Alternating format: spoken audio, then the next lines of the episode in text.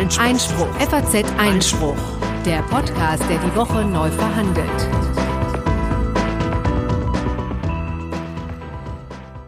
Nach der Enttäuschung über die Abstimmung überwiegt doch die Freude darüber, dass eine Generation ihre politische Stimme findet. Unsere Proteste hatten und haben Auswirkungen. Wir sind Wähler und wir verstehen das Spiel jetzt ein bisschen besser. Das war ein Tweet von Pete Smeet, dem YouTuber. Natürlich bezog er sich hier auf Artikel 13 und auf die Aktion Save Your Internet.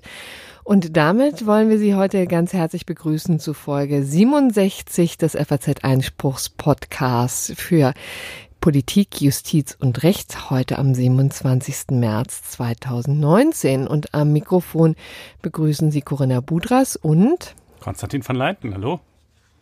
Ja, da ist dem guten Pizmeet äh, ja etwas äh, gelungen, was äh, die wenigsten äh, gestern geschafft haben, nämlich äh, versöhnliche und irgendwie zukunftsgewandte Worte zu finden angesichts des Ergebnisses. Es überwog doch ganz deutlich entweder der Jubel auf der einen Seite oder die ganz große Frustration auf der anderen. Ähm, wir werden dazu gleich natürlich nochmal im Detail kommen, nachdem wir letzte Woche ja eine ganze Sendung dieser Reform äh, gewidmet haben. Ähm, aber wir haben auch noch eine ganze Menge andere Sachen auf dem Zettel. Ne? Dadurch, ja. Äh, dass wir quasi eine Woche nur Urheberrecht gemacht haben, hat sich ein bisschen was aufgestaut. Genau, und das äh, ist auch wirklich etliches passiert, muss man sagen. Ja, also nämlich neben der Abstimmung über die Urheberrechtsreform hat beispielsweise ebenfalls gestern das Landgericht Berlin ein sehr interessantes Urteil gefällt. Es hat nämlich zum zweiten Mal die beiden Raser wegen Mordes verurteilt. Das hatte der BGH schon mal aufgehoben. Mal gucken, ob es jetzt im zweiten Anlauf hält. Dann sprechen wir fast schon ein bisschen spät, aber doch immer noch durchaus aktuell über die Fridays for Future Demonstrationen und die Frage, ob das eigentlich rechtlich in Ordnung ist, wenn die Schüler da äh, Woche um Woche am Freitag die Schule schwänzen, um gegen den Klimawandel zu demonstrieren. Ähm, Anschließend geht es um ein Thema, das aktuell heiß verhandelt wird. Wieder mal, muss man sagen. Das kommt alle Jahre aufs Neue, nämlich immer dann, wenn die Masern grassieren, so wie äh, derzeit in Teilen Deutschlands. Äh, und es geht darum, ob man nicht eine Impfpflicht einführen könnte, um diese Krankheit mal dauerhaft loszuwerden. Bist du eigentlich geimpft, Konstantin? Ich bin geimpft, natürlich. Ja. Ähm, dann äh, gibt es schlechte Nachrichten für Mieter. Eine ganze Reihe von Ländern haben die, äh, die sogenannten Mietpreisverordnungen zur Durchsetzung der Mietpreisbremse verbockt. Und äh, vor dem Landgericht Frankfurt ging es um die Frage, ob man dann wenigstens vom Land Schadensersatz verlangen kann. Spoiler kann man nicht. Ähm, Anschließend mal was äh, für die Völkerrechtler unter uns haben wir insgesamt nicht so oft, aber doch hier eine sehr interessante Entscheidung des Oberverwaltungsgerichts Münster, äh, das sich äh, mit der Frage zu befassen hatte, ob Deutschland äh, eigentlich einfach so die Hände in die Tasche stecken kann, während äh, Amerika von seiner Basis in Rammstein aus äh, Drohneneinsätze koordiniert, die möglicherweise völkerrechtswidrig sind. Ähm, dann ein äh, Kuriosum, ich glaube, das ähm, dürfte vor allen Dingen alle Examenskandidaten äh, interessieren. Es sind nämlich äh, eine Reihe von Examensklausuren im Müll gelandet, unkorrigierterweise. das ist eine Sehr schreckliche ärgerlich. Vorstellung. Ja, das ist wirklich blöd. Wir gucken uns mal an. Sowas gibt's auch immer wieder mal, dass die, oder jedenfalls, dass sie verloren gehen. Ähm, wir gucken uns mal an, wie kommt's eigentlich zu sowas, wie könnte man das verhindern und äh, natürlich auch äh, in diesem Zusammenhang äh, das elektronische Examen, ob das nicht auch ein Weg wäre, um dieses Problems Herr zu werden.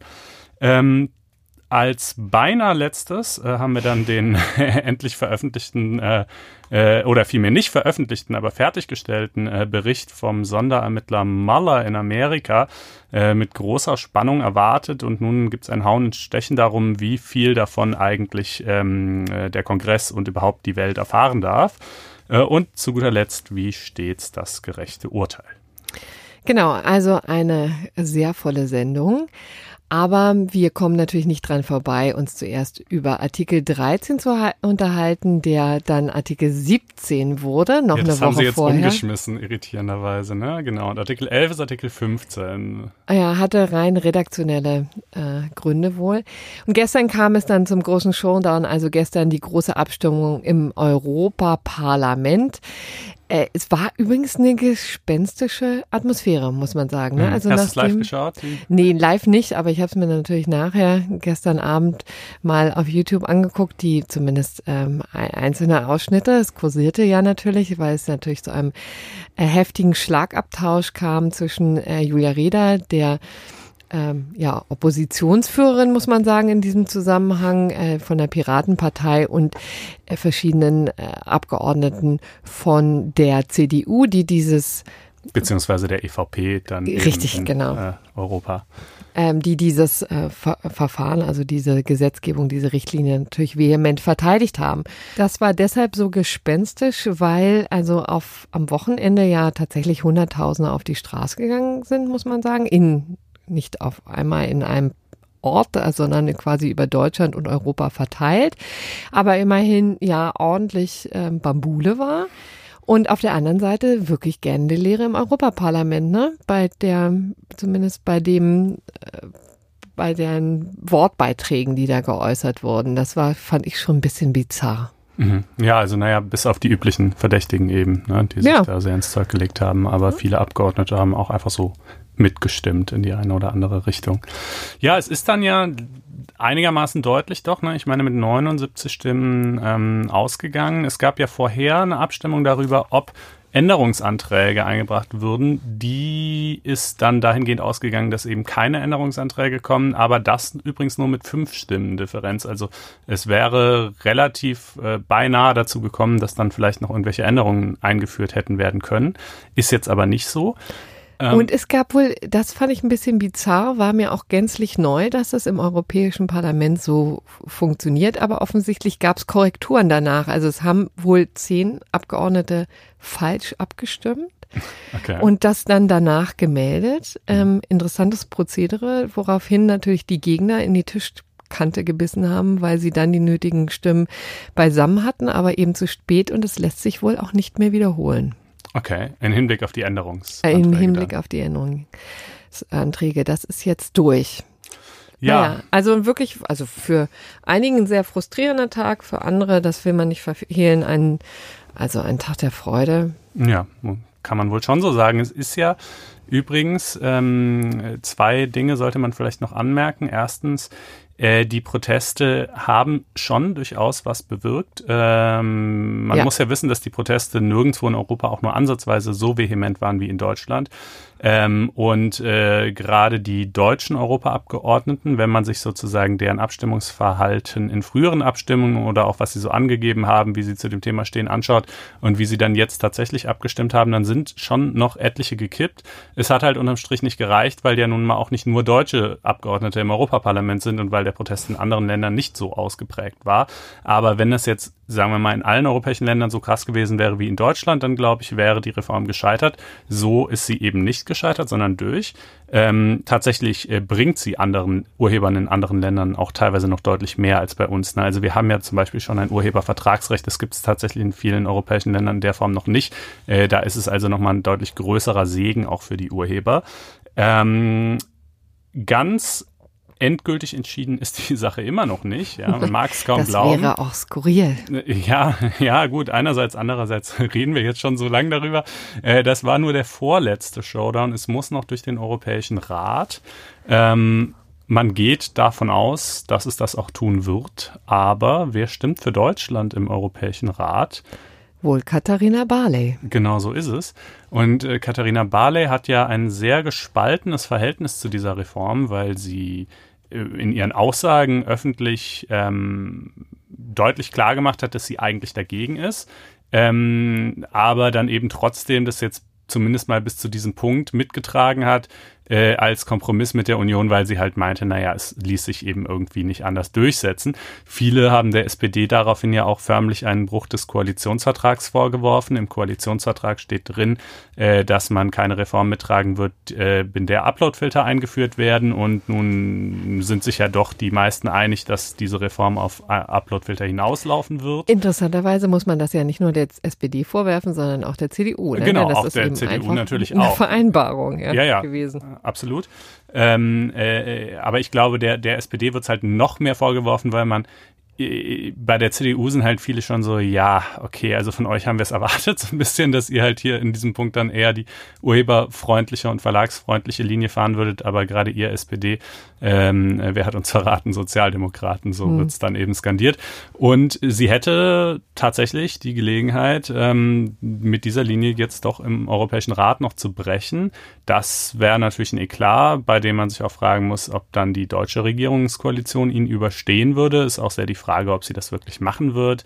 Äh, aber das steht jedenfalls noch an. Genau, und dann haben wir ja noch ähm, zwei Jahre, in denen dann die Richtlinie umgesetzt wird und das wird vielleicht auch noch den einen oder anderen schönen Eklat geben. Ja. Oder zumindest eine Diskussion. Hoffen wir auf eine fruchtbare äh, Diskussion, denn nicht umsonst haben wir Pete's Meet am Anfang als versöhnliches Zitat vorangestellt. Ja. So, aber dabei wollen wir es jetzt belassen und kommen jetzt zum Landgericht Berlin, wo es mal wieder um Mord auf der Straße ging. Ja, zum zweiten Mal. Ähm, das ist dieser spektakuläre äh, Fall von diesen beiden jungen Männern, die da auf dem Kudamm und dann weiter auf die Townsendstraße eben äh, dieses Rennen veranstaltet haben. Ich glaube, Geschwindigkeiten bis zu 170 Stundenkilometern erreicht haben und äh, natürlich kam es, wie es kommen musste. Ein Auto, das seinerseits grün hatte, kreuzte, während die beiden, die ihrerseits rot hatten, eben über die äh, Kreuzung fuhren und äh, einer von beiden krachte da rein und dann gab es eine riesen, riesen Kollision und der Fahrer dieses anderen Autos starb noch am Unfallort und die beiden haben es erstaunlicherweise äh, mit nur leichten Verletzungen äh, überlebt. Äh, das Landgericht Berlin hatte sie deshalb schon mal wegen Mordes verurteilt. Das wurde aufgehoben vom BGH. Äh, der hat aber nicht gesagt, dass äh, das auf gar keinen Fall Mord sein könnte, sondern er hat nur gesagt, die Begründung, die das Landgericht Berlin gewählt hat im ersten Anlauf, die sei widersprüchlich gewesen. Es habe zum Beispiel ähm, den Vorsatz, also das ist ja hier nämlich genau die ganz zentrale Frage, haben die beiden mit bedingtem Vorsatz gehandelt oder mit bewusster Fahrlässigkeit? Ähm, diese beiden inneren Einstellungen, die man zu seiner Tathandlung so haben kann, werden, äh, finde ich, immer ganz griffig auf äh, den Punkt gebracht mit, mit zwei Floskeln. Im einen Fall bei der äh, bewussten Fahrlässigkeit äh, sei die Haltung des Täters ein, äh, es wird schon gut gehen. Ja, mhm. Also für, er sieht zwar irgendwie schon, dass es auch schief gehen könnte, aber er vertraut ernstlich darauf, dass es gut gehen wird, äh, wohingegen ähm, äh, beim bedingten Vorsatz die innere äh, Haltung eher ein komme, was wolle, ich tue es doch sei. Mhm. Also in beiden Fällen sieht er die Möglichkeit, aber im letzteren Fall beim bedingten Vorsatz hat er sich eben auch damit abgefunden und im anderen Fall vertraut er ernstlich darauf, dass es schon gut gehen wird. Und ähm, genau, und hier ist natürlich die erste Intuition, glaube ich, die die meisten Leute haben, ist zu sagen, äh, kein Mensch kann ernstlich darauf vertrauen, wenn, man, wenn er mit 170 km/h durch die Stadt ballert über, rote, über rote Ampeln, über rote fährt, Ampeln ne, dass, dass das gut gehen wird. Dass das muss jedem klar sein, dass das einfach nur eine Sache von, von Zufall, von Glück oder Unglück ist. Äh, da kann man, da kann man vielleicht vage hoffen, aber da kann man nicht ernstlich drauf vertrauen.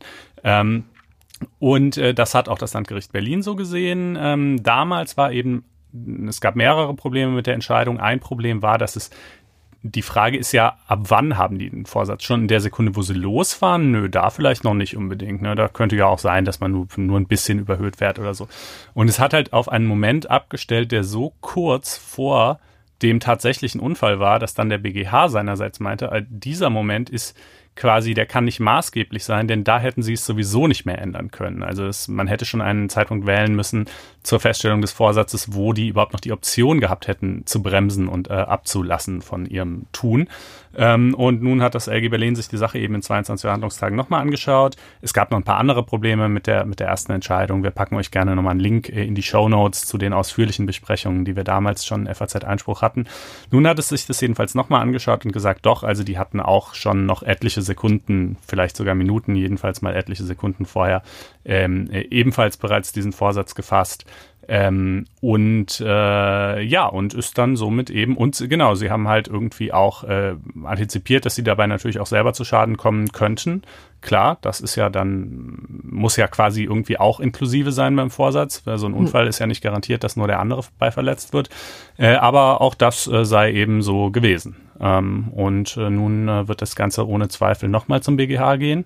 Äh, und äh, dann werden wir sehen, ob es hält. Zwischenzeitlich hat der BGH ja in einem anderen, bisschen anders gelagerten Fall, über den wir hier auch gesprochen haben, äh, tatsächlich mal Mord bejaht.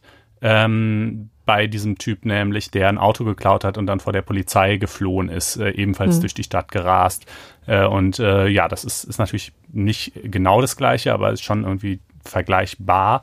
Ähm, also man sieht, der BGH ist nicht prinzipiell unwillens, äh, sowas als Mord anzusehen. Nee, und das ist eine richtige Zeitenwende, muss man sagen. Ne? Also es ist noch nicht lange her, da wurden tatsächlich solche Konstellationen immer sehr unbefriedigend für quasi die Opferfamilien gelöst, nämlich ähm, tatsächlich mit sehr geringen Strafen, also meistens eben fahrlässige Tötung oder sowas. Und da gab es eben durchaus auch Bewährungsstrafen oder jedenfalls nur kurze Haftstrafen. Und jetzt beim Mord reden wir ja tatsächlich von lebenslang, das mhm. ja in Deutschland bekanntermaßen nicht lebenslang ist, sondern im Wesentlichen 15 Jahre. Aber es ist natürlich eine ganz andere Nummer und eine ganz andere soziale Ächtung, die mhm. sich damit verbindet. Und das ist wirklich äh, ein großer Wandel und ein großer Schritt. Ich weiß noch, als das erste Urteil fiel vom Landgericht ähm, Berlin, war unter Strafverteidigern wirklich auch große Empörung zu hören, die das als sehr übergriffig fanden und komplett überzogen.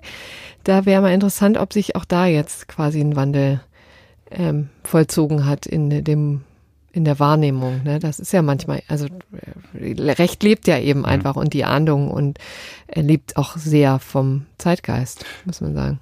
Es ist äh, wirklich, also diese, dieser Fall äh, ist für Juristen irgendwie einfach ein gefundenes Fressen, weil äh, auf den ersten Blick wirkt es simpel, aber je länger man drüber nachdenkt, desto komplizierter wird das doch alles mit der Feststellung der inneren Tatseite. Ne? Man hat ja natürlich immer das Problem, dass man nicht wirklich weiß, was im Kopf des Täters vorging, sondern aus äußeren Umständen darauf schließt. Man kann den Täter natürlich auch fragen und in diesem Fall sagen die Täter natürlich nein, wir wollten natürlich niemand umbringen, aber man muss ihnen ja nicht glauben. Ja, also ist ja klar, dass die sich natürlich im Zweifelsfall in einer Weise äußern, die dann auf die mildere Verurteilung hinauslaufen würde. Das muss man ihnen aber nicht abkaufen, sondern man äh, schließt dann eben aus den äußeren Umständen rück auf das, was plausiblerweise wohl in deren Kopf vorgegangen sein muss.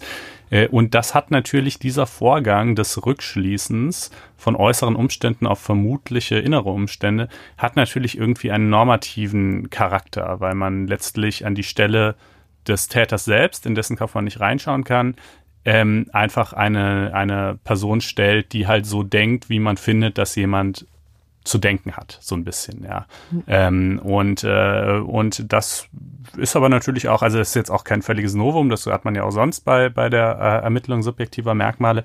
Äh, aber hier ist es halt irgendwie so besonders, kann man so besonders schön dran durchexerzieren. Übrigens, Stichwort Mord, äh, Landgericht Berlin hat gleich drei Mordmerkmale bejaht, gemeingefährliches Mittel, nämlich ähm, dann wegen wegen des Autos, ne? Genau, also wegen der Unkontrollierbarkeit der Folgen. Man kann dann, wenn es einen Unfall gibt, kann man überhaupt nicht absehen, ob eine, zwei oder zehn Personen dabei sterben werden. Zweitens ähm, niedrige Beweggründe, weil einfach die der unbedingte Wille, dieses dämliche Rennen äh, zu gewinnen, ähm, äh, quasi und und geknüpft mit der Bereitschaft dafür, notfalls auch fremde Menschenleben zu opfern, äh, halt ein, ein ganz besonders äh, verachtenswertes Motiv darstellt. Mhm. Also Mord ist natürlich nie schön oder die Tötung eines anderen Menschen ist natürlich nie gut, aber es gibt die, unsere Rechtsordnung erkennt schon noch sozusagen unterschiedlich ähm, ja unterschiedlich ablehnenswerte Motive an und, und das hier steht halt dann irgendwie tatsächlich auf unterster Stufe und drittens Heimtücke, weil man sagt, die Person, die es dann trifft, das Unfallopfer, äh, ist natürlich auch völlig arg und wehrlos. Niemand rechnet damit äh, in der Stadt, dass da jemand mit 170 km/h angeschossen kommt und kann sich das aber auch nicht äh, dagegen verteidigen und äh, ist äh, insofern sei das eben auch ein Fall von Heimtücke. Sind das neue Gründe? Was war also im ersten? Durchgang? Also ähm, gemeingefährliches Mittel war es beim ersten Mal auch. Ähm, Heim, äh, niedrige Beweggründe meine ich auch. Bei Heimtücke will ich es jetzt gerade nicht mehr beschwören. Okay. Ähm, aber eigentlich finde ich die alle drei naheliegend und in der Praxis ja auch reicht ja auch tatsächlich einer. Also ja. wenn man sobald man einen hat, ist man ja beim Mord. War das eigentlich die gleiche Kammer oder eine andere? Nee, eine andere. Ja. Es war eine andere. Es gab dann sogar zwischendrin nach der Zurückverweisung nochmal einen Befangenheitsantrag, der auch erfolgreich war, woraufhin das war, es war nämlich, glaube ich, ursprünglich war es irgendwie, glaube ich, die 35. Dann ging es an die 40. Die wurde wegen Befangenheit abgelehnt und jetzt war es, glaube ich, die 32. Hm. Kammer, genau, okay. jeweils. Ähm, ja, gut. Gut, also das eben zum Thema ähm, Rasen und inwieweit das Mord sein kann. Jetzt kommen wir zu einem leichteren Thema, weil es tatsächlich jetzt mal hier um die Schulstreiks gehen soll. äh, die ja in der Tat schon in Deutschland eine lange Historie haben. Das äh, ahnt man immer gar nicht, aber wenn man an seine eigene Jugend zurückdenkt, äh, bist du eigentlich auf die Straße gegangen, Konstantin? Äh, nicht um zu streiken. Ja, siehst du, das ist lustig. Meine These ist, ich war natürlich äh, beim Irakkrieg äh, ah, auf der Straße. Ja. Aber, du bist aber auch vielleicht in politisch bewegteren Zeiten zur Schule Ja, gegangen? ich wollte das, das übrigens gerade sagen. Ich meine, es meine These ist, dass es tatsächlich eine politisch bewegtere Phase gab, wo man sozusagen auch mitgezogen wurde und es dann eine ganz lange Strecke gab, wo tatsächlich sich demonstrationstechnisch nicht viel tat. Wir hatten die Nuller, wir hatten die ihr Backstreet einfach, Boys ihr wart happy. happy damit. Ja, ja. Das war, ja, so, und dann kam vielleicht 2008 so zum ersten Mal dann auch Blockupy und so, die Finanzkrise und so weiter. Und jetzt äh, sehen wir ja tatsächlich eine neue Bewegung gleich in vielfacher Hinsicht. Wir hatten eben Artikel 13 und die Urheberrechtsreform schon die Tausende von Jugendlichen auf die Straße gebracht hat, auch ältere. Und jetzt aber äh, Friday for Future. Die Klima. Die Klimaproteste, genau. Äh, interessanterweise übrigens geht's auch gar nicht mehr nur national sozusagen, sondern so eine Proteste sind immer gleich international äh, aufgestellt. Das ist auch vielleicht eine interessante Entwicklung. Naja, also es bewegt uns letztendlich ähm, seit dem 20. August 2018. Jedenfalls da saß zum ersten Mal die Schülerin Greta Thunberg äh, am ersten Schultag nach den Sommerferien vor dem schwedischen Parlament und hat ganz alleine für eine bessere Klimapolitik protestiert. Und seitdem haben sich immer mehr Schüler angeschlossen in ganz vielen Städten Deutschlands, aber eben auch Europas und auch in Amerika ist das inzwischen auch gang und gäbe, insbesondere New York, wo ja auch die UN sitzt und man da ja auch einen wunderbaren Adressaten hat. Und hier in Deutschland wird natürlich heftig diskutiert, wie sich das mit der Schulpflicht verträgt, denn die sind nicht ganz äh, am Nachmittag, sondern eben fallen in die Mittagszeit diese ähm, Proteste und da geht schon mal die eine oder andere Schulstunde drauf. Und jetzt ist die Frage, wie damit umgegangen werden kann und wie sich das in Einklang befindet mit der einerseits Schulpflicht, die ja auch verfassungsrechtlich verankert ist eben in Artikel 7, ja, mit dem Erziehungsauftrag, den der Staat ja hat und auf der anderen Seite eben das Versammlungsrecht, was ja in Artikel 8 fest ähm, geschrieben ist. Und zwischendrin gibt es noch eine ganze Menge Schulregeln, also oder äh, Gesetze der Länder sozusagen. Genau. Deswegen eine ziemlich unübersichtliche Situation in diesem Zusammenhang. Also ich glaube, die Schulpflicht steht ja nicht unmittelbar in, in äh, Artikel 7, aber mhm. da steht eben dieser Erziehungsauftrag, den du gerade schon genannt hast, den der Staat hat, Bildungs- und Erziehungsauftrag. Und aus dem folgt dann quasi die Befugnis der Länder, letztlich Gesetze zu erlassen, die auch eine Schulpflicht beinhalten, wie sie es ja auch in der Tat getan haben. Ja. Ähm, aber so hat die Schulpflicht eben mittelbar dann schon auch Verfassungsrang, ebenso wie die Versammlungsfreiheit es natürlich unmittelbar auch hat.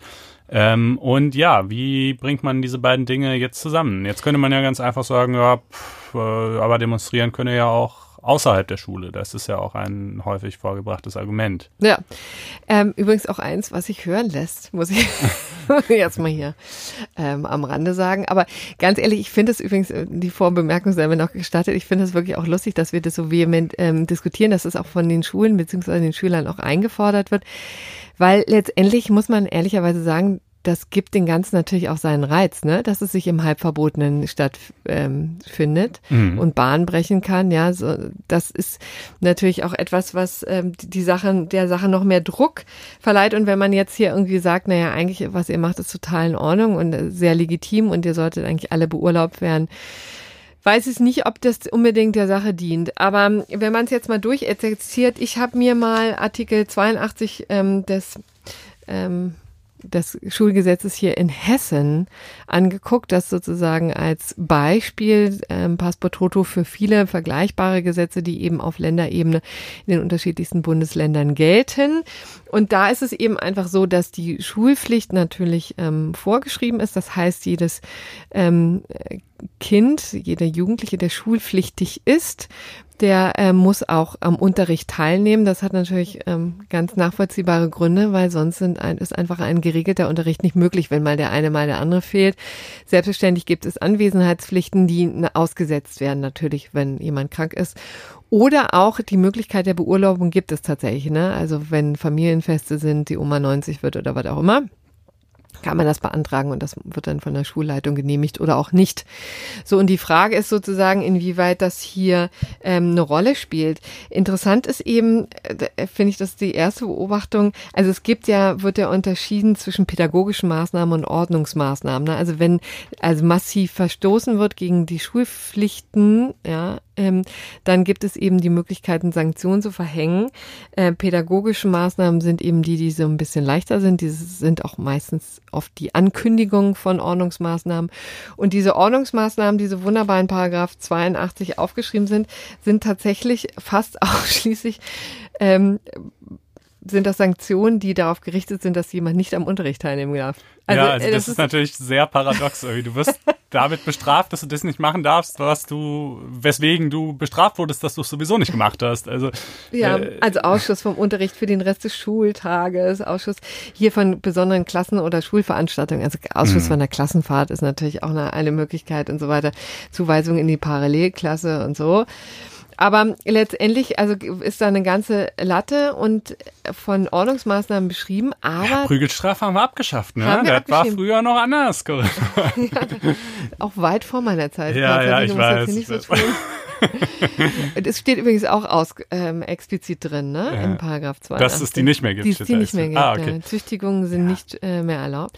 So, und das Interessante ist eben, dass sich da viel jetzt ähm, auch ohnehin schon diesen ganzen Ordnungsmaßnahmen in einem, ähm, in einem, ja, ja, in einem Bereich bewegt, wo viel Entscheidungsmöglichkeiten ist. Ne? Also die wird übrigens, die Ordnungsmaßnahmen muss vor der Schulleitung verhängt werden. Also das ist nichts, was auf Klassenleiterebene, Klassenlehrerebene eine Rolle spielen kann, sondern das ist ganz oben angesiedelt. Und das muss natürlich immer mit unter Abwägung aller Umstände und so weiter passieren. Äh, auch der Schüler muss angehört werden. Also ähm, insofern ist da schon ein riesiges, sehr schwammiges ähm, Korsett vorhanden. Und jetzt kommen wir außerdem noch zu der Frage, inwieweit Artikel ähm, 7 und Artikel 8 äh, sozusagen ins Ausgleich gebracht werden kann. Und da kann man wirklich zurückgreifen. Ähm, da kann man zurückgreifen auf das Jahr 1973, wo es schon mal eine Erklärung der Kultusministerkonferenz gab darüber, wie sich wie Schulstreiks zu behandeln sind. Also es gibt tatsächlich da, äh, also auf Seite 11 und 12, also das war ganz am Ende, ähm, geregelt, ja, die Frage, also unter Punkt 9, sogenannte Schülerstreiks. Sogenannte, das bringt natürlich schon irgendwie die, die, die Wertschätzung zum Ausdruck, die man diesen Streiks damals entgegengebracht hat. So, und der Punkt ist eben einfach, da muss man übrigens auch sagen, die Artikel 8, ja, ist ja auch ein wichtiger, wichtiger äh, Grundsatz bei uns in der Verfassung. Alle Deutschen haben das Recht, sich ohne Anmeldung oder Erlaubnis friedlich und ohne Waffen zu versammeln. Für Versammlung unter freiem Himmel kann dieses durch Gesetz oder aufgrund eines Gesetzes beschränkt werden. Also das sind natürlich diese Anmeldepflichten und so weiter, die es da mhm. im Vorfeld gibt. Aber das Interessante ist, dass ähm, das ja noch nichts darüber sagt, wann sozusagen gestreikt werden darf. Und bei Schülerstreik denkt man auch sehr schnell an Artikel 9. Da ist tatsächlich übrigens ja der Streik der Arbeitnehmer ja auch nicht explizit genannt, sondern der wird nur sozusagen aus der Koalitionsfreiheit ähm, ausgeführt. Und die haben abgeleitet aufgrund von äh, Richterrecht. Und hier haben sich eben, hat sich die Kultusministerkonferenz ähm, darauf berufen, die haben sich relativ einig, einfach gemacht. Die haben nicht einfach gesagt, hier Artikel 9 gilt übrigens nicht, weil das gilt eben einfach nur für Arbeitnehmer. Ja, mhm. ja gut, aber Artikel ja. 8 würde ja, äh, bisschen, ja.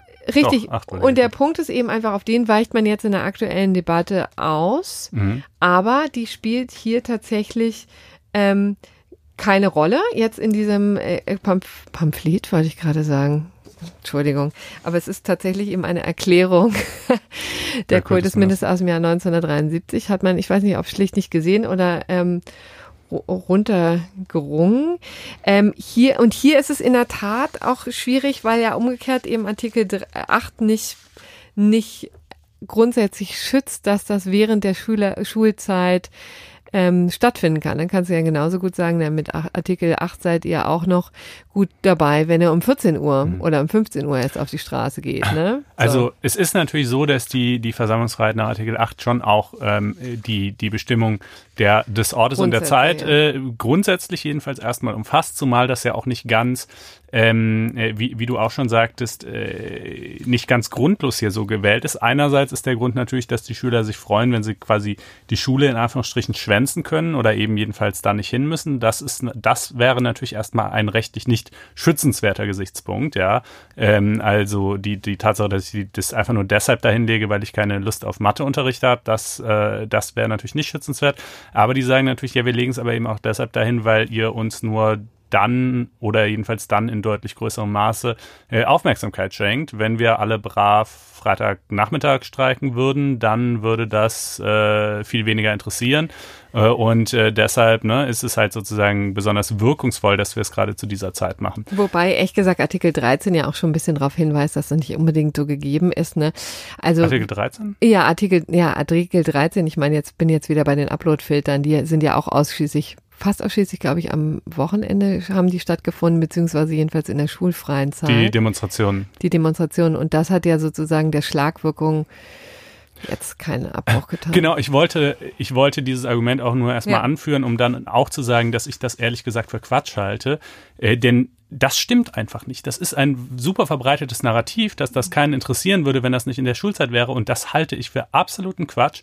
Äh, es ist, es gibt doch ständig Demos, die nicht, äh, wo sozusagen, äh, die nicht notwendigerweise in der Arbeitszeit oder eben in diesem Fall der Schulzeit sind. Und wenn sich hunderttausende Schüler, gerade sogar würde ich sagen, wenn hunderttausende Schüler so engagiert wären, dass sie tatsächlich nachmittags sich zusammenfinden würden, würde darüber natürlich berichtet. Und ich glaube auch nicht signifikant weniger, als es so der Fall ist.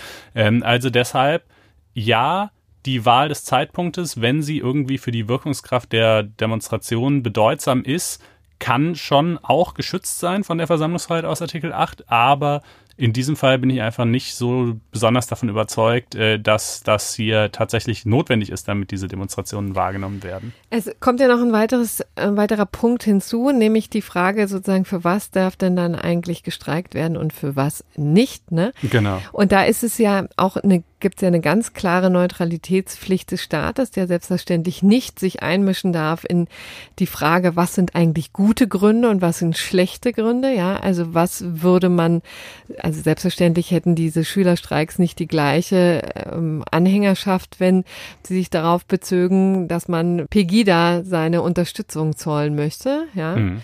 Oder anderweitige, ja, randständige äh, Wünsche durchbringen möchte. Eben, oh, äh, ne, das, das muss natürlich alles gleichwertig behandelt werden, aber ich bin mir halt nicht so sicher, ob es das in der Praxis würde. Denn nehmen wir mal an, was weiß ich, äh, du hast da jetzt irgendwie in der Klasse ein oder zwei Schüler, die sagen, wir gehen aber heute Nachmittag streiken für, ja, was weiß ich, strengeres äh, Zuwanderungsrecht. Ähm, und alle anderen machen da auch nicht mit äh, und das hat natürlich nicht so eine Gefolgschaft und nicht so einen gesellschaftlichen Druck dahinter und so. Dann müsste man denen das ja natürlich in der Tat, wenn man jetzt erstmal den Standpunkt vertritt, das in Ordnung ist, auch in gleicher Weise zugestehen, wie man es jetzt ganzen Klassen und ganzen Schulen zugesteht, äh, freitags eben für den Klimawandel äh, zu streiken. Ich habe aber eben so ein bisschen die Sorge, dass das nicht gelingen würde, wenn sich dahinter nicht so viele versammeln und äh, da einfach nicht so ein Druck besteht. Hm. Also letztendlich hält sich der Schaden, muss man ja auch sagen, offiziell in Grenzen. Ne? Ja, klar. Ähm, denn diese Ordnungsmaßnahmen meines Erachtens wurden eben noch nicht verhängt. Die haben eben eine Reihe von Fehls schon jetzt im Zeugnis stehen. Das ist mhm. dann eben einfach mal so. Ja, kann man ja vielleicht auch mit Würde und mit Stolz tragen. Aber jedenfalls ist es noch nicht jetzt zu massenweisen Schulverweisen gekommen. Ähm, dann muss, wird man vielleicht nochmal neu diskutieren müssen. Aber bisher halte ich das eigentlich für ganz sinnvoll, dass man sozusagen auf die Schulpflicht pocht, wie es zum Beispiel jetzt ja auch viele Schulen tun. Und auf der anderen Seite dann äh, tatsächlich mit den Ordnungsmaßnahmen äh, sich hinterm äh, ja, zurückhält, sich zurückhält. Aber das Interessante ist, ja, so ein bisschen halbherzig ist natürlich auch, ne? Mhm. Gut, man kann natürlich auch sagen, und ich finde, das lässt sich noch am ehesten hören, ähm, Auftrag der Schule ist auch die Erziehung zu politisch-staatsbürgerschaftlichem Engagement Und das ist ja prinzipiell durchaus eine gute Sache, dass diese Kinder das jetzt machen. Es wäre allerdings natürlich trotzdem noch besser, sie täten es eben nachmittags. Äh, aber es ist äh, eben jedenfalls so schon mal sicherlich deutlich besser, als wenn sie einfach nur schwänzen würden, um, keine Ahnung, Computer zu spielen oder so. Hm, ähm, was also ja auch vorkommt. Was auch vorkommt, ich weiß auch nicht sozusagen, wenn das jetzt da ich, ganze Klassen dann halt nicht erscheinen, ob die dann wirklich alle demonstrieren gehen. Das hält ja kein Mensch nach. Ne? Ehrlich, ähm, nee, das ist ähm, eben das Problem. Müsste man dann aber ja, wahrscheinlich. Müsste man ne? eigentlich, aber ist halt die Frage, wie praktikabel das ist. Aber gut, selbst wenn wir mal davon jetzt mal äh, unterstellen, dass wirklich alle demonstrieren gehen, dann ist das natürlich irgendwie einerseits so in einem etwas übergeordneten Sinn schon auch im Sinn der Schule vielleicht eben, wie gesagt, staatsbürgerschaftliches Engagement und so.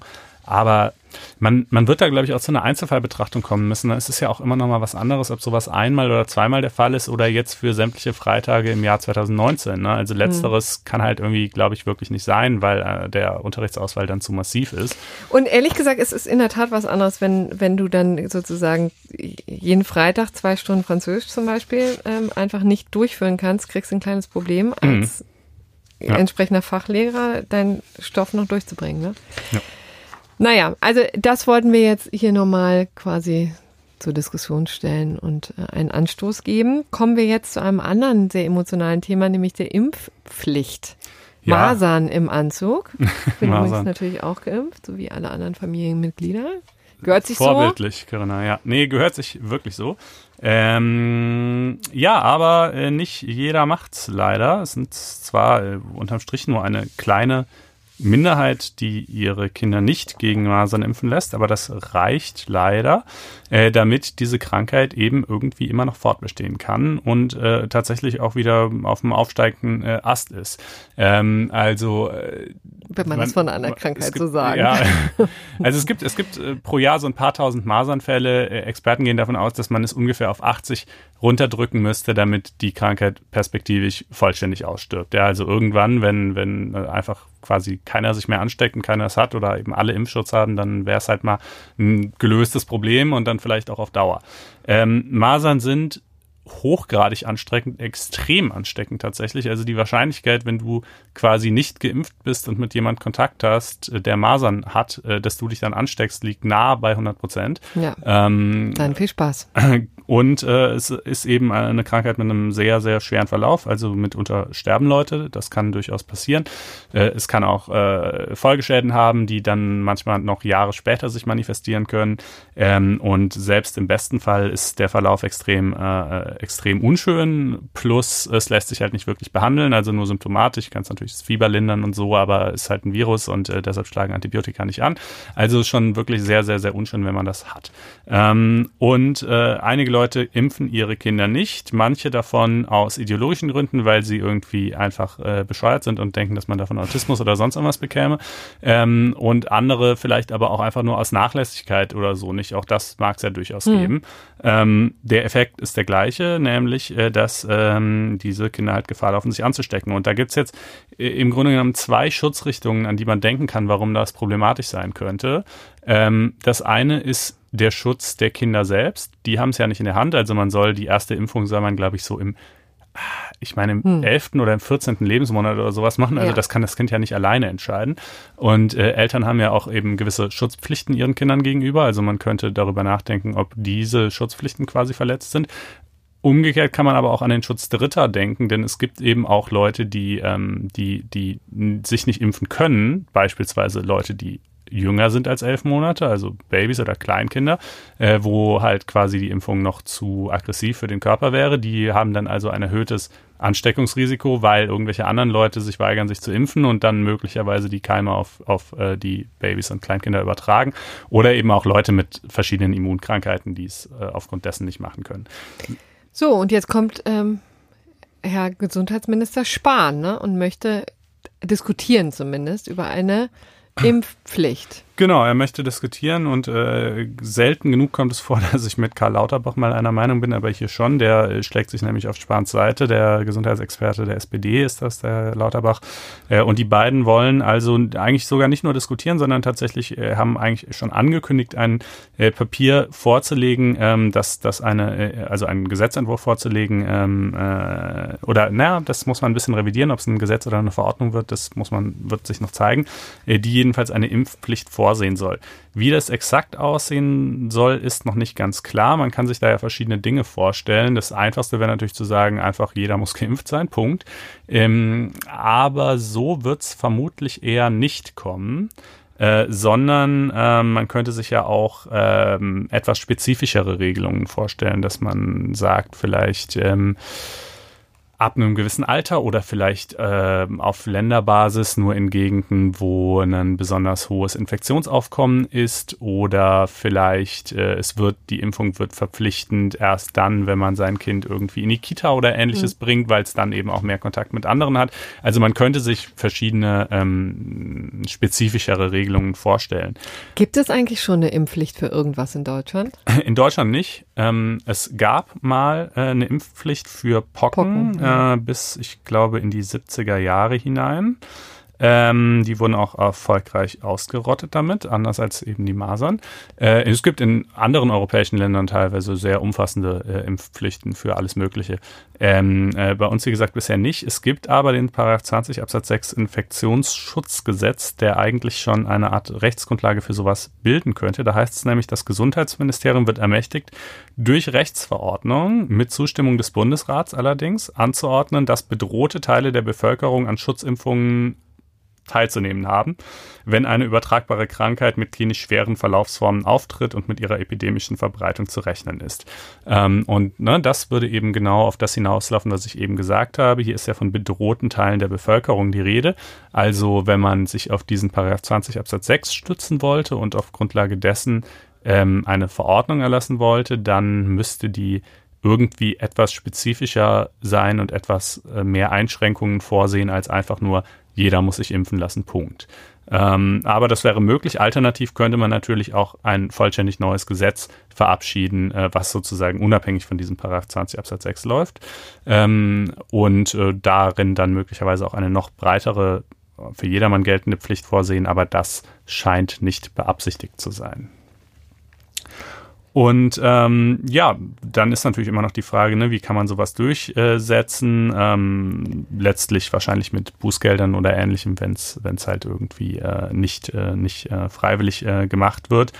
Oder mit Ausschuss dann aus der Kita, aus der Schule wäre es in der Tat schwierig. Ne? Es gab jetzt aktuell einen Fall, wo es tatsächlich, glaube ich, an einer Schule zwei Maserfälle gab und da mussten die, alle diejenigen, die keinen ordentlichen Schutz hatten, tatsächlich zu Hause bleiben. Mhm. Aber das geht sicherlich nur punktuell. Ne? Ja, das geht nur punktuell. Das ist ja auch irgendwie nicht praktikabel und das merkt man ja, ja. auch erst, wenn es dann zumindest für manche Leute schon zu spät ist.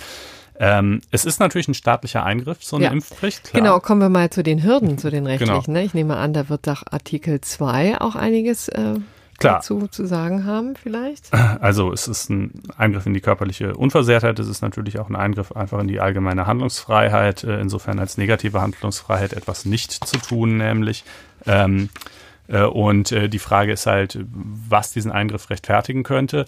Äh, und das sind eigentlich dann genau die beiden Sachen, die ich eingangs schon genannt habe.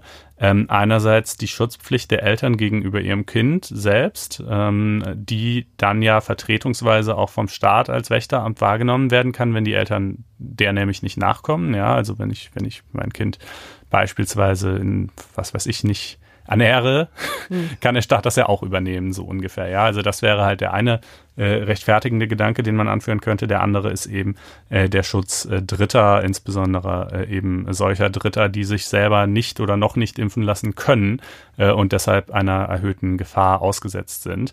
Ähm, und die Frage ist natürlich, wie schwer wiegt der Eingriff hier? In 99,9999 Prozent der Fälle wiegt er halt nicht besonders schwer. So eine Impfung ist, wie viele Impfungen sind, entweder vollständig komplikationslos oder äh, es kann natürlich auch schon mal passieren, dass man sich irgendwie ein, zwei Tage nicht so toll fühlt. Ähm, ja, dass man durchaus Fieber auch. Äh, man kann Fieber bekommen, genau. Hatten wir ja neulich hier äh, im Podcast vor ein paar Sendungen, da sind wir doch beide so? anschließend zur Impfung gegangen. Ach so, Aber das zur war Grippeimpfung. Grippe ja, ja, da ging es mir auch einen Tag lang schlecht. Ja, dir, mir ging super. Ne? Ja, ähm, äh, genau, also solche Dinge können natürlich passieren. Da würde ich jetzt sagen, das wiegt natürlich nicht allzu schwer.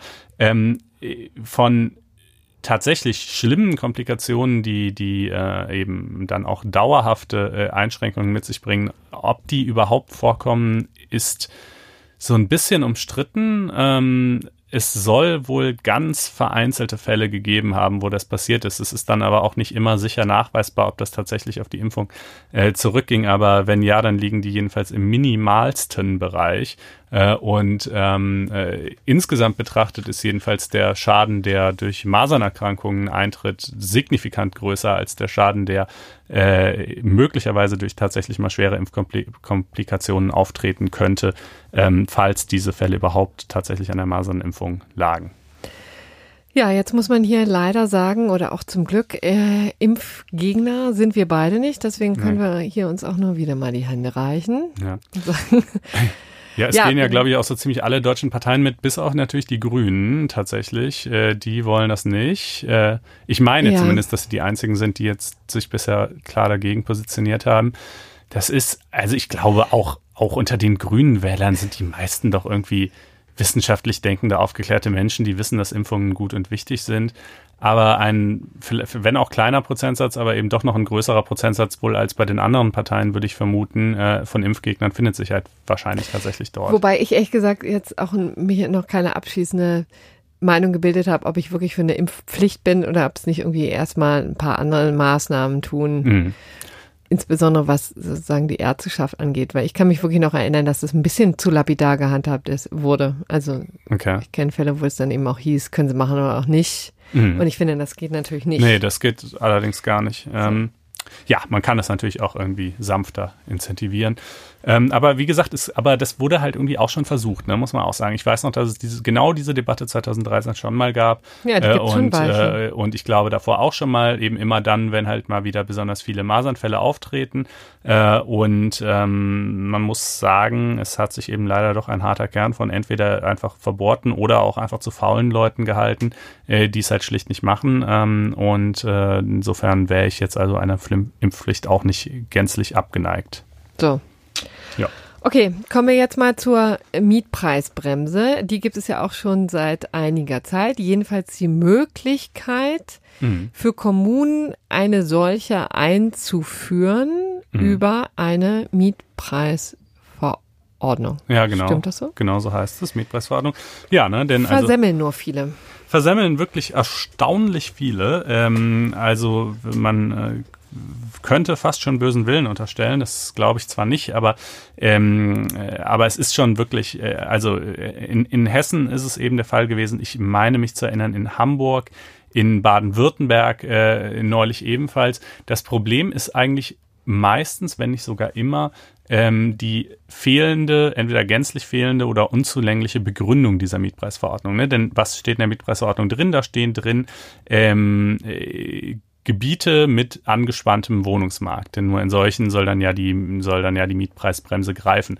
Und wie diese Gebiete definiert wurden, warum dieses und jenes nicht und so weiter, das muss man schon irgendwie auch darlegen und in so eine Begründung reinschreiben, damit sich auch umgekehrt die Vermieter, für die das ja schließlich ein Eingriff äh, letztlich in ihr Eigentum ist, ähm, gegebenenfalls auch dagegen wehren können. Das ist der Hintergedanke so ein bisschen dabei.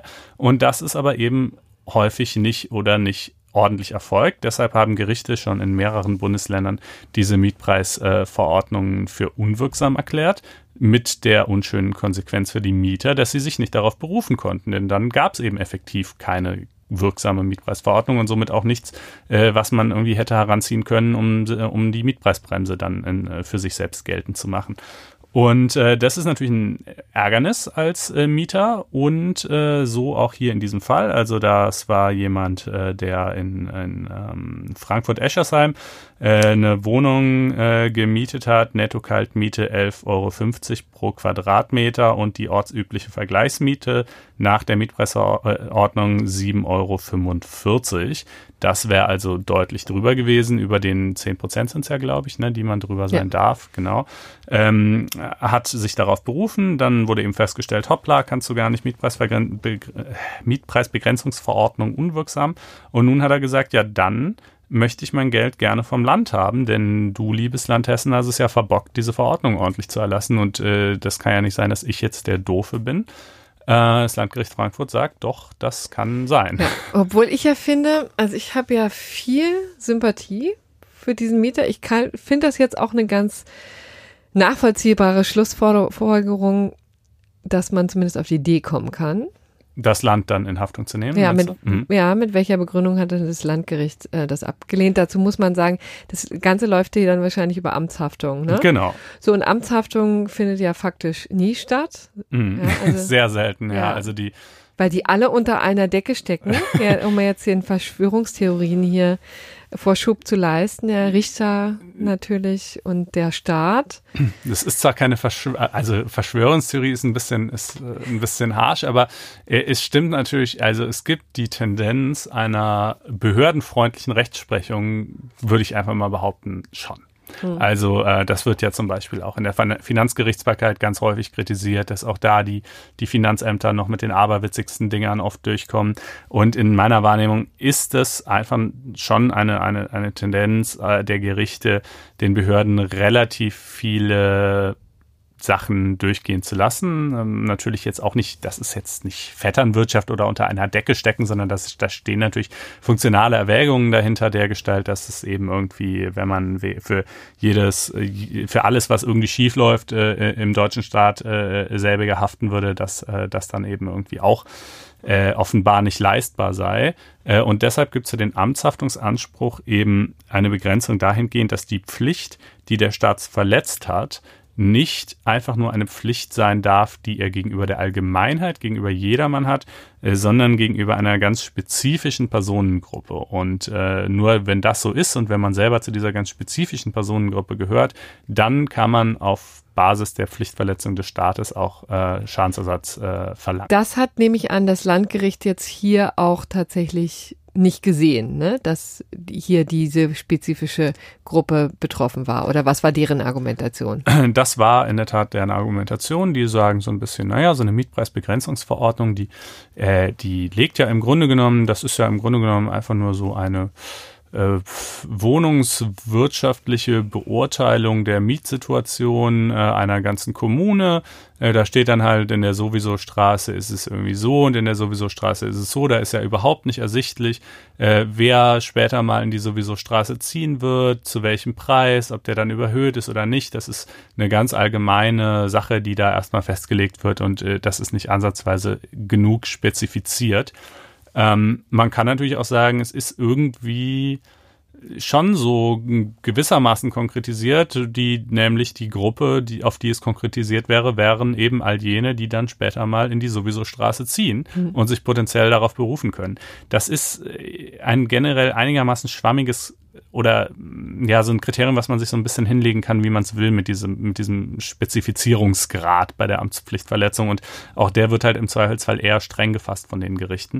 Ähm, Landgericht Frankfurt sagt jedenfalls, es reicht so nicht.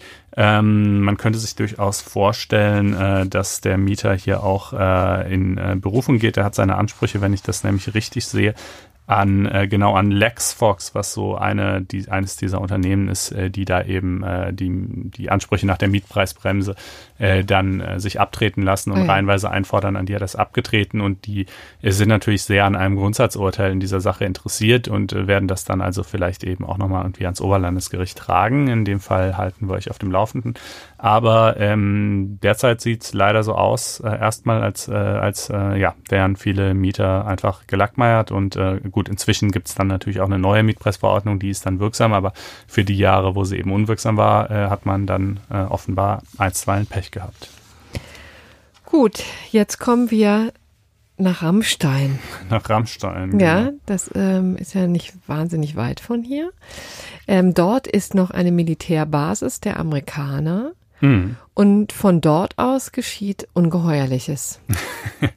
ja, also was so ganz exakt von dort aus alles geschieht, äh, weiß man natürlich auch nur begrenzt gut, aber man weiß jedenfalls schon, äh, dass äh, von dort aus auch amerikanische Drohneneinsätze koordiniert werden und zwar unter anderem im Jemen. Und hier haben drei Männer, die oder drei Kläger, ich weiß nicht, ob es männlich oder weiblich sind, äh, die selber aus dem Jemen stammen, geklagt. Äh, nämlich sagen sie, dass im Jahr 2012 nahe Angehörige von ihnen durch amerikanische Drohnen im Jemen getötet worden sind und dass diese Drohneneinsätze völkerrechtswidrig gewesen seien Und sie klagen aber nicht etwa gegen die Vereinigten Staaten, wie man ja vielleicht erstmal denken könnte, denn die haben es ja dann schließlich gemacht, aber ich war, da dürften ihre Erfolgsaussichten noch niedriger sein, äh, sondern sie klagen gegen die Bundesrepublik Deutschland ähm, mit dem Ziel, dass die Bundesrepublik Deutschland bitteschön äh, den Amerikanern künftig untersagen solle, äh, Drohneneinsätze von ihrer Militärbasis in Rammstein aus äh, zu koordinieren. Jedenfalls solche, die gegen das Völkerrecht verstoßen. So, und damit waren sie jetzt wahrscheinlich sehr erfolgreich. Und jetzt wird das OVG Münster die amerikanische Regierung veranlassen, dass künftig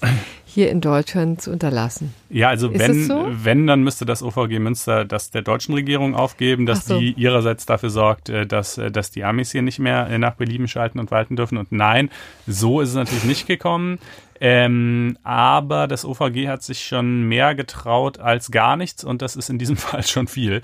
Äh, ja, also gerade in, in so außen, äh, außenpolitischen Fragen neigen die Gerichte vielleicht auch mit gutem Grund äh, zu großer Zurückhaltung, weil man eben einfach sagt, das ist, das ist das, das darf man nicht so streng durchregulieren wie das Verbraucherrecht. Dann werden einfach die Spielräume der äh, Politik zu stark beschnitten. Ähm, aber es äh, sagt eben, ähm, äh, die Deutschland hat, äh, also oder vielmehr aus dem Grundrecht auf Leben leitet sich eine Schutzverpflichtung der äh, Bundesrepublik Deutschland ab.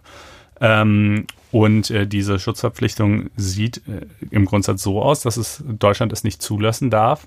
Also erstens, dass es natürlich selber nicht in völkerrechtswidriger Weise Menschen töten darf und zweitens, dass es auch nicht zulassen darf, dass auf seinem Staatsgebiet andere Staaten ähm, das tun oder das von hier aus orchestrieren jedenfalls. Ähm, nun ist aber ja erstmal die Frage, ist das überhaupt völkerrechtswidrig, äh, was äh, äh, die Vereinigten Staaten da im Jemen veranstalten? Das wiederum ist äh, umstritten im Fall des Jemen. Äh, das heißt, wenn der Einsatz im Rahmen eines bewaffneten Konflikts erfolgt, äh, wie er dort ja herrscht, dann ist er dann rechtswidrig, wenn er sich gegen Zivilpersonen richtet, nicht aber, wenn er gegen Kämpfer gerichtet ist. Äh, und äh, somit käme es dann also im jeweiligen Einzelfall darauf an, äh, wen die USA da zum Ziel auserkoren haben und wie hoch die Wahrscheinlichkeit ist, dass bei einem solchen Drohnenangriff auch Mitglieder der Zivilbevölkerung zu Tode kommen und so weiter. Das sind natürlich schwierige Einzelfallfragen. Und äh, erfährt man sowas überhaupt? Also ja, das natürlich. Das ist ja gerade genau das Problem. Ja. Deutschland nämlich hat bisher da so eine relative laissez-faire-Attitüde an den Tag gelegt, hat gesagt, ja, wir machen es ja nicht selber, aber was ihr hier macht, ach ja, wird schon seine Richtigkeit haben. Und die Amis ihrerseits haben natürlich gesagt, nee, nee, was wir machen, ist, ist alles Hat seine Richtigkeit? Ist, ist fein. So ungefähr, ja. Also das war so ungefähr der, das Niveau des Austauschs. Äh, äh, don't ask, don't tell, würde man äh, auf Englisch sagen.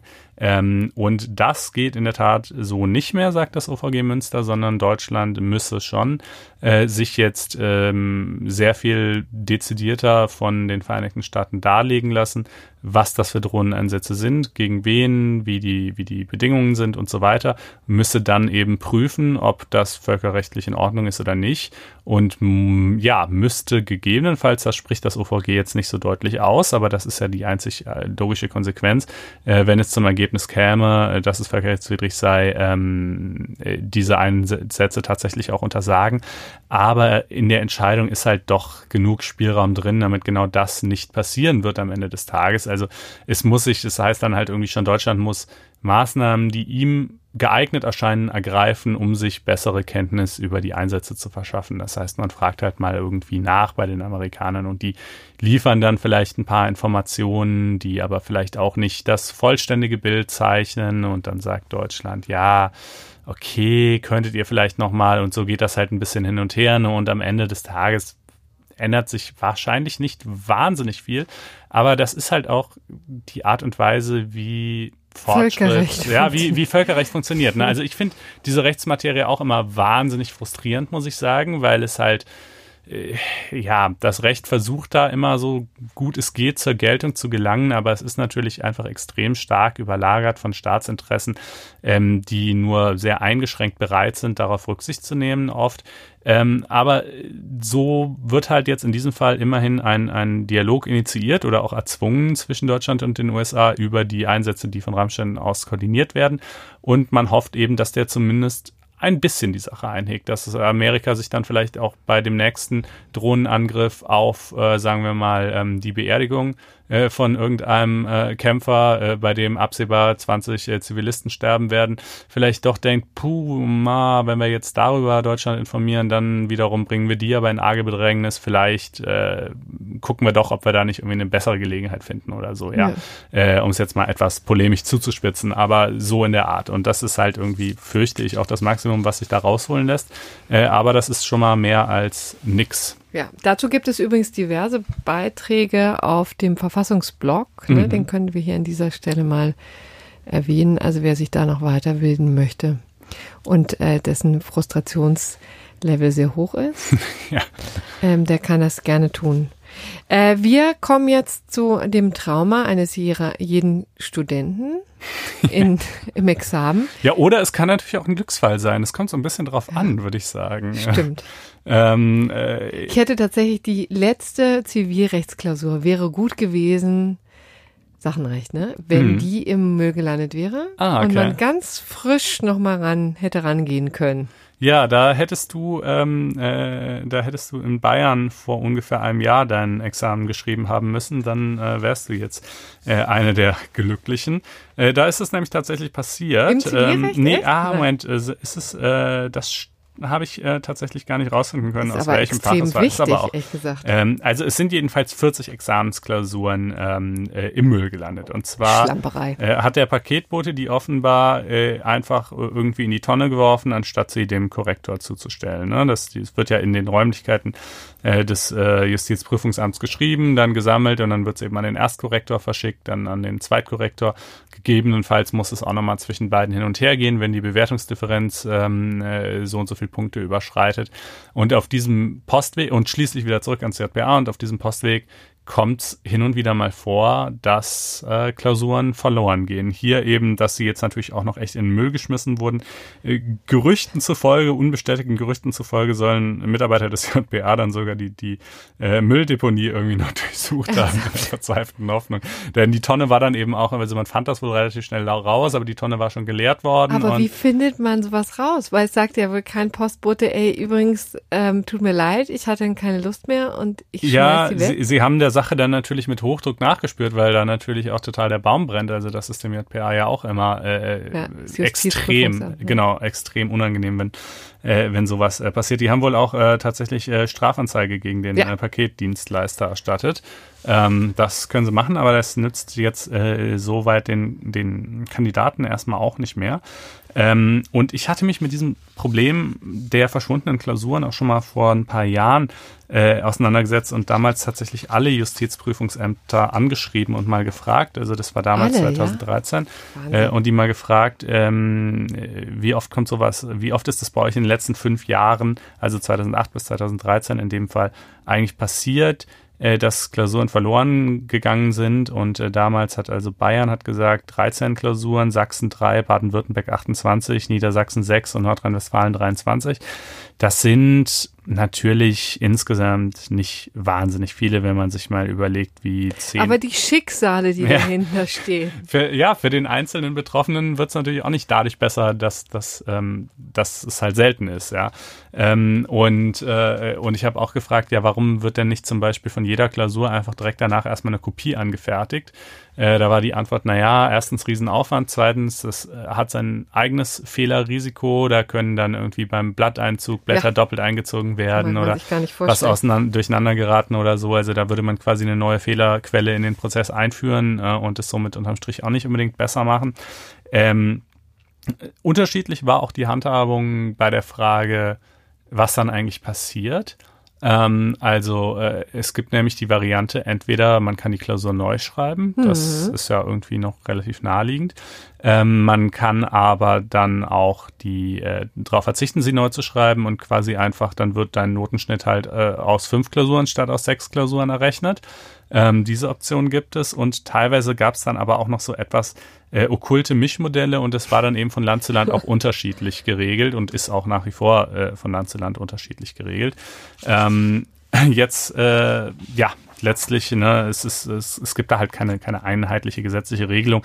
Ähm, ich hoffe einfach, dass das ein Problem ist, was bald der Vergangenheit angehören wird, äh, wenn wir alle wie normale Menschen unsere Klausuren am Rechner schreiben. Ja, träum weiter. Wie im Mönchskloster per Hand im Mittelalter.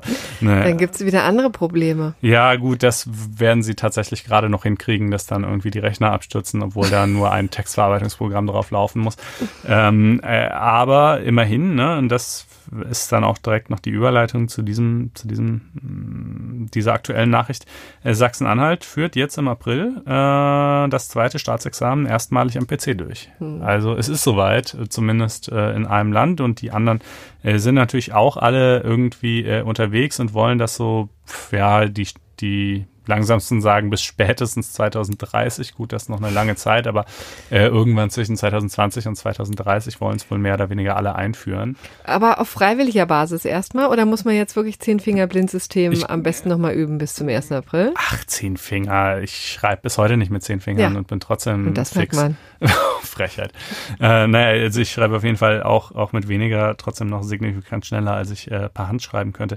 Nee, ähm, äh, also die über die konkrete Umsetzung, wie das dann geschehen soll, äh, da gibt's äh, eine ganze Menge Detailfragen, die sich stellen, mehr als man vielleicht erstmal erwarten würde. Und dazu wiederum haben wir einen ellenlangen Text äh, auf äh, FAZ Einspruch, der das alles auf unserem Online-Magazin nicht auf Print zu haben, sondern nur im Netz unter genau äh, unter, ja, also unter ähm, faz.net-einspruch testen könnt ihr jeweils ein, ein vierwöchiges kostenloses Probeabo abschließen und ähm, von dort aus findet ihr dann auch euren Weg zu dem eigentlichen Produkt. Ähm, ja, genau, da packen wir den Link mal in die Show Notes. Äh, das müssen wir jetzt, glaube ich, an der Stelle nicht vertiefen, aber der legt jedenfalls sehr detailliert alle Bestrebungen dar, die es aktuell so gibt, das Examen zu digitalisieren, wo es eben schon stattfindet, wo es als nächstes zu erwarten ist, welche unterschiedlichen äh, technischen Modelle da so gefahren werden können, welche Vorbehalte es teilweise auch zu meiner großen Konsternierung aus der Studentenschaft heraus dagegen gibt. Mhm. Ähm, genau. Das äh, sei euch mal im Selbstleseverfahren anempfohlen. Es gibt überall Beharrungskräfte. Ja, tatsächlich.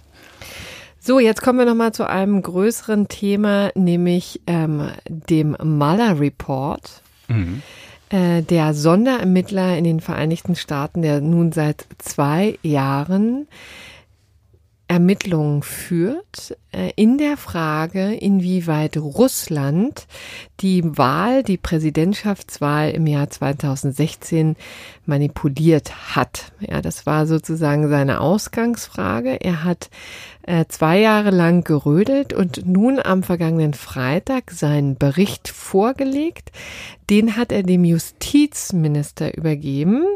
Äh, das ist eben William Barr. Und der hat jetzt ähm, eine Zusammenfassung sozusagen veröffentlicht in einem Brief, den er an den Kongress geschickt hat. Das ist jetzt sozusagen Stand des Verfahrens. Das heißt, wir wissen nicht genau, was in diesem Mueller Report, wie es immer so schön heißt, tatsächlich drinsteht. Wir wissen auch nicht, wie umfangreich er ist.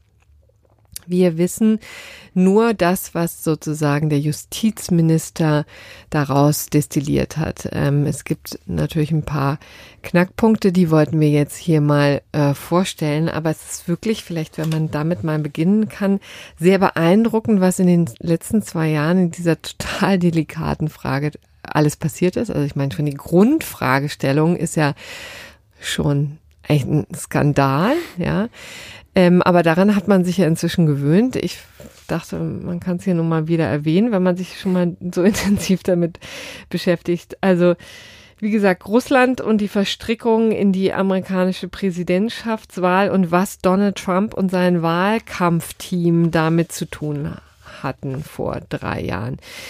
Ähm, vielleicht mal ein paar Zahlen zu Anfang. Es waren tatsächlich also ähm, Robert S. Müller der Dritte, wie er richtig heißt, hat tatsächlich 19 Anwälte um sich versammelt und hatte 40 FBI-Agenten und andere Geheimdienstmitarbeiter. Es gab 2800 Vorladungen, übrigens nicht Trump selbst. Der wurde in diesem ganzen Verfahren kein einziges Mal gehört. Ähm, das haben die Anwälte. Aber er hat sich ja trotzdem hinlänglich geäußert. Äh. genau. Er hat sich über Twitter geäußert. Das Ganze natürlich immer als Hexen, Hexenjagd gebrandmarkt, aber er musste sich nie hinsetzen und äh, womöglich Gefahr laufen, äh, sich in Widersprüche zu, ja. verstricken. Das äh, haben die Anwälte erfolgreich verhindert. Es gab 500 äh, Hausdurchsuchungen, ähm, 13 Mal Amtshilfe ersuchen an ausländische Mächte. Ich nehme an, das waren vor allen Dingen Russland. 500 Zeugen wurden gehört und ich glaube, das Ganze hat tatsächlich 23 Millionen Dollar gekostet. Was stand also drin in diesem Report? Also der unterteilt sich, das war eben das, was man jetzt ähm, sehen konnte anhand des Briefes ähm, des Justizministers an den Kongress. Ähm, es wurden ja zwei Bereiche untersucht, nämlich eins, einerseits die Konspiration, ja, ähm, Conspiracy, dass das Wahlkampfteam von Trump mit der russischen Regierung ja, gehabt haben soll. Also die Frage eben, gab es da eine Konspiration zwischen den beiden? Ähm, da gab es eben auch zwei Unterpunkte, die untersucht wurden. Und zwar, also die sind einem in der Tat dann auch ähm, sehr wohl bekannt. Ne? Es gab einmalseits so eine russische Organisation, ähm, Internet Research Agency, äh, lustigerweise abgekürzt IAA, ja, kennen wir aus anderen terroristischen Zusammenhängen sehr gut.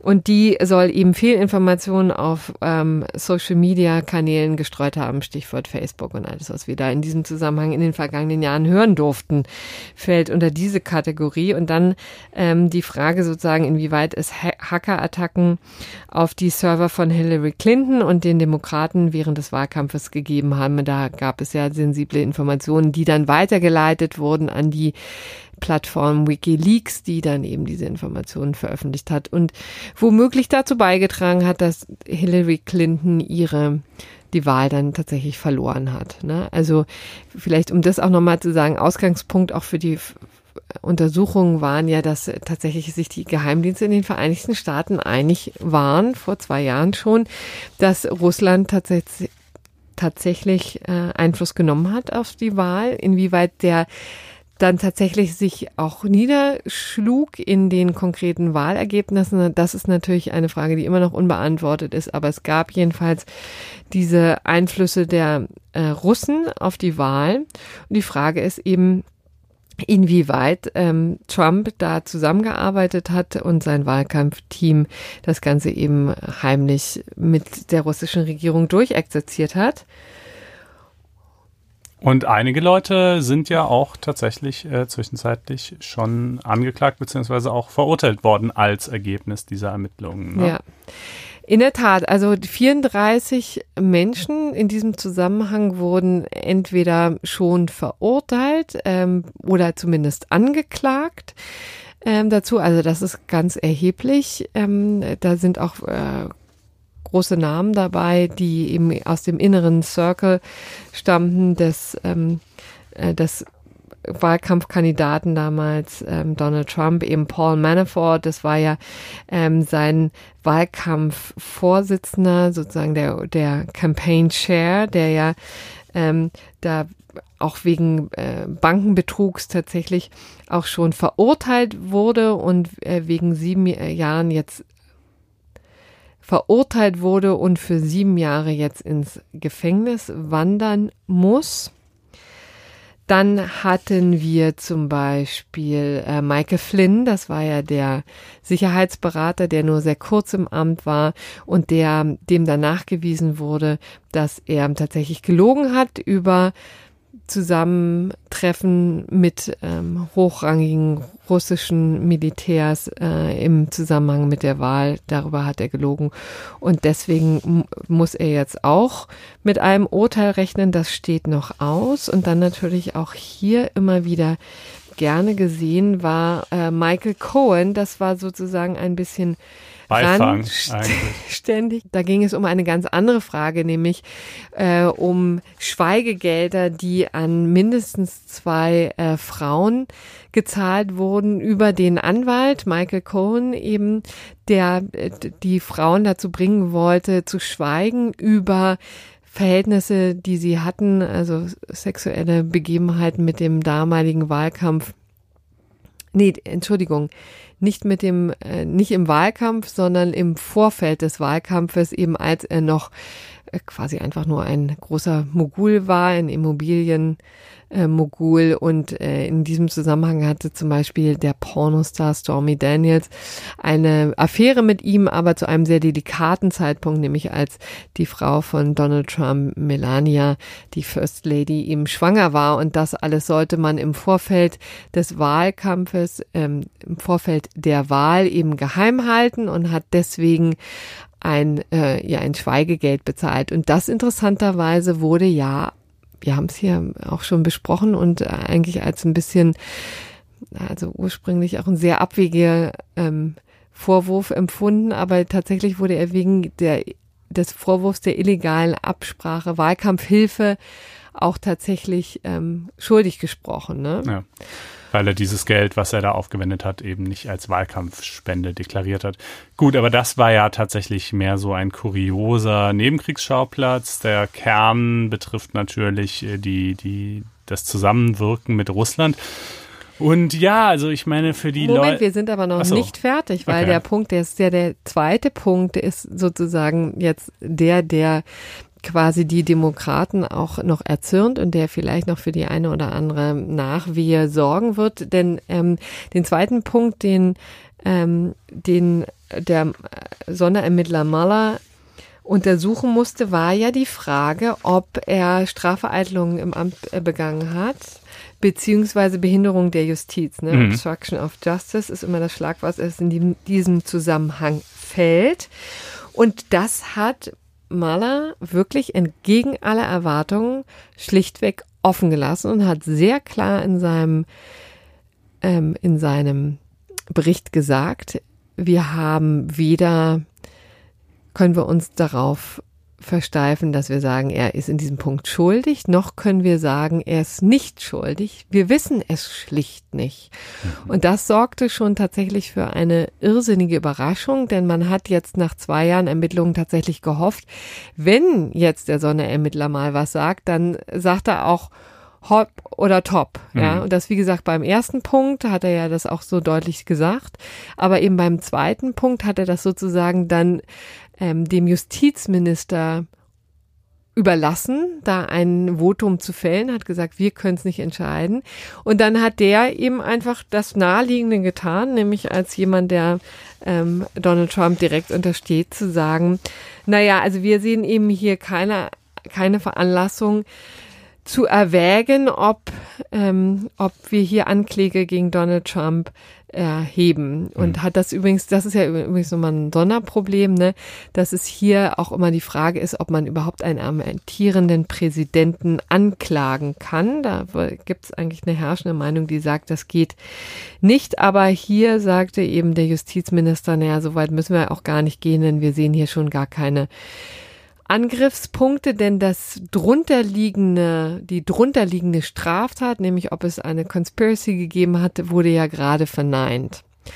Und das ist jetzt etwas, was auch heftig diskutiert wird in den Vereinigten Staaten, weil die sagen, ja, das mag sein, dass es hier für Conspiracy so war, aber es gibt ja nun auch andere Dinge, die offensichtlich sind, die ähm, ja auch schon abgeurteilt wurden, wie eben im Fall von Michael Cohn, wo schon gesagt hat, hier gab es eine illegale Wahlkampfspende und wenn es jemanden gab, der diese Spende gezahlt hat, dann gab es auch jemanden, der sie empfangen hat.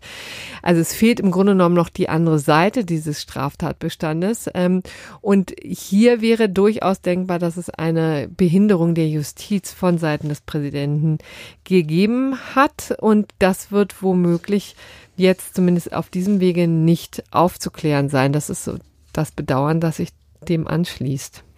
Ja, also das ist natürlich auch nur der Bericht äh, gefiltert durch ja. die Linse von Herrn Barr. Was wirklich drin steht, äh, wissen wir leider nicht. Ich meine, der ähm, Justizminister wird jetzt nicht gerade das exakte Gegenteil dessen ähm, äh, sagen, was drin steht. Er wird jetzt nicht direkt lügen über den Inhalt des Berichts, aber äh, gerade in Hinblick auf ähm, Behinderung der Justiz äh, da sagtest du, dass äh, nach Bars Zusammenfassung sich das aus dem Bericht nicht klar ergäbe und deshalb nach Bars Votum insoweit keine Strafermittlungen einzuleiten seien. Ja.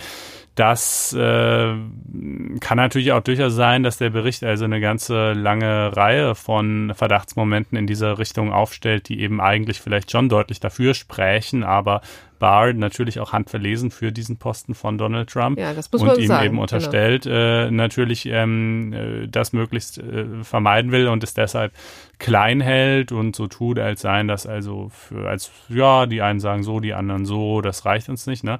Ähm, deshalb ist der Kongress ja auch extrem unzufrieden mit dieser ganzen Situation, in der sie eben nur durch die Linse des, des äh, Justizministers gefiltert äh, das erfahren. Ähm, auf der anderen Seite steht natürlich das Problem, dass in so einer Ermittlung wahnsinnig viel ans Licht kommt, was Donald Trump bestimmt politisch extrem schaden könnte, was aber tatsächlich nicht unbedingt strafbar sein muss. Und das soll dann natürlich auch wirklich nicht öffentlich werden. Also das kennt man ja aus äh, Deutschland genauso. Also die Staatsanwaltschaft ermittelt und findet vielleicht auch Dinge über dich raus, die peinlich sind oder unschön oder wie auch immer. Gut, jetzt ist das in unserem Fall nicht ganz so wichtig, weil wir keine Politiker sind. Äh, aber, ne, aber natürlich sozusagen, äh, sie, sie verwendet diese, die Erkenntnisse über dich natürlich auch nur insofern, als dass sie der Meinung ist, dass du tatsächlich eine Straftat begangen hast und wenn nicht, dann eben auch nicht. Äh, und dieses Prinzip soll hier natürlich gewahrt werden und deshalb hat man halt irgendwie dieses, dieses mh, mm, Verfahren mit dem Justizminister, der quasi dazwischen geschaltet ist und den Bericht auswertet, weil man sagt, und das übrigens auch zu Recht, äh, wenn wir den ganzen Bericht an den Kongress weitergeben, dann steht er morgen in der New York Times. Exakt so ist es natürlich. Äh, also die, die großen amerikanischen Medien haben wirklich mehr als genug Quellen im amerikanischen Kongress. Ähm, und, äh, und dann hat Donald Trump den politischen Fallout zu tragen für Dinge, die da drin stehen, die natürlich gegen ihn verwendet werden, selbst wenn sie auch keine Straftaten sind.